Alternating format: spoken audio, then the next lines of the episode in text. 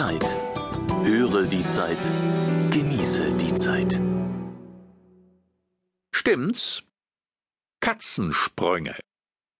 Stimmt es, dass eine fallende Katze immer auf ihren vier Pfoten landet? fragen Fleur Picornell und Ingmar Nieker aus Köln. Die Zeitausgabe 19 vom 3.5.2007. Christoph Drosser antwortet, Katzen entwickeln schon im Alter von wenigen Wochen den sogenannten Umdrehreflex. Sie schaffen es, sich in der Luft so zu drehen, dass die Füße nach unten zeigen. Das ist gar nicht so einfach, denn nach den Gesetzen der Physik bleibt der Drehimpuls eines Körpers im freien Fall stets erhalten. Wenn sich der vordere Teil der Katze nach links dreht, dreht sich der hintere zum Ausgleich nach rechts. Es ist ein ziemlich kompliziertes Manöver, bei dem auch der Schwanz eine wichtige Rolle spielt. Der Prozess dauert nur Bruchteile von Sekunden und nach weniger als einem Meter Fallstrecke hat sich die Katze komplett gedreht. Mit Hochgeschwindigkeitsaufnahmen ist dieser Trick sehr schön dokumentiert worden. Die andere Frage ist, ob das Tier dann unverletzt landet. Es heißt oft, dass eine Katze aus einer beliebigen Fallhöhe, etwa vom Balkon eines Hochhauses, immer heil unten ankommt.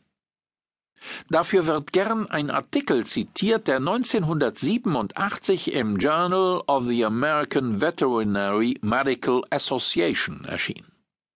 Dort beschrieben Ärzte 132 Fälle von Katzen, die in New York aus großer Höhe, im Durchschnitt fünfeinhalb Stockwerke, auf die Straße gefallen waren und in eine Tierklinik eingeliefert wurden. 90 Prozent überlebten den Sturz, teilweise jedoch mit schweren Verletzungen. Diese Statistik hat allerdings einen Haken. Ist die Katze tot, wird sie kaum noch ins Krankenhaus gebracht. Die Stichprobe war also verzerrt, sie erfasste die schlimmsten Fälle nicht. Auch wenn die Zahl von 90 Prozent zweifelhaft ist, enthält die Studie doch interessante Ergebnisse. Die Überlebenschance sank zunächst mit steigender Höhe, vom siebten Stockwerk an jedoch wurde sie wieder etwas größer. Das liegt daran, dass die Fallgeschwindigkeit nicht ins Unermessliche steigt, sondern einen Grenzwert erreicht und nicht mehr wächst, wenn der Luftwiderstand die Fallbeschleunigung aufwiegt.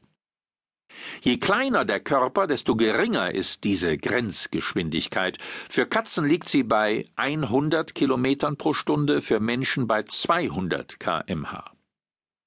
Nach einer Phase des unruhigen Fluges stabilisiert sich die Position der Katze, sie streckt alle Viere von sich und segelt fast wie ein Flughörnchen zu Boden. Daher sinkt das Todesrisiko zunächst vom siebten Stock an und dürfte bei sehr großen Höhen konstant bleiben. Zudem ist das Skelett von Katzen elastischer als das des Menschen, so dass die Überlebenschance erstaunlich groß ist. Trotzdem sollte man das Schicksal nicht herausfordern und Fallversuche mit Katzen unterlassen. Es sind wirklich schon viele beim Sturz gestorben oder wurden schwer verletzt, auch wenn sie mit den Pfoten zuerst aufkamen.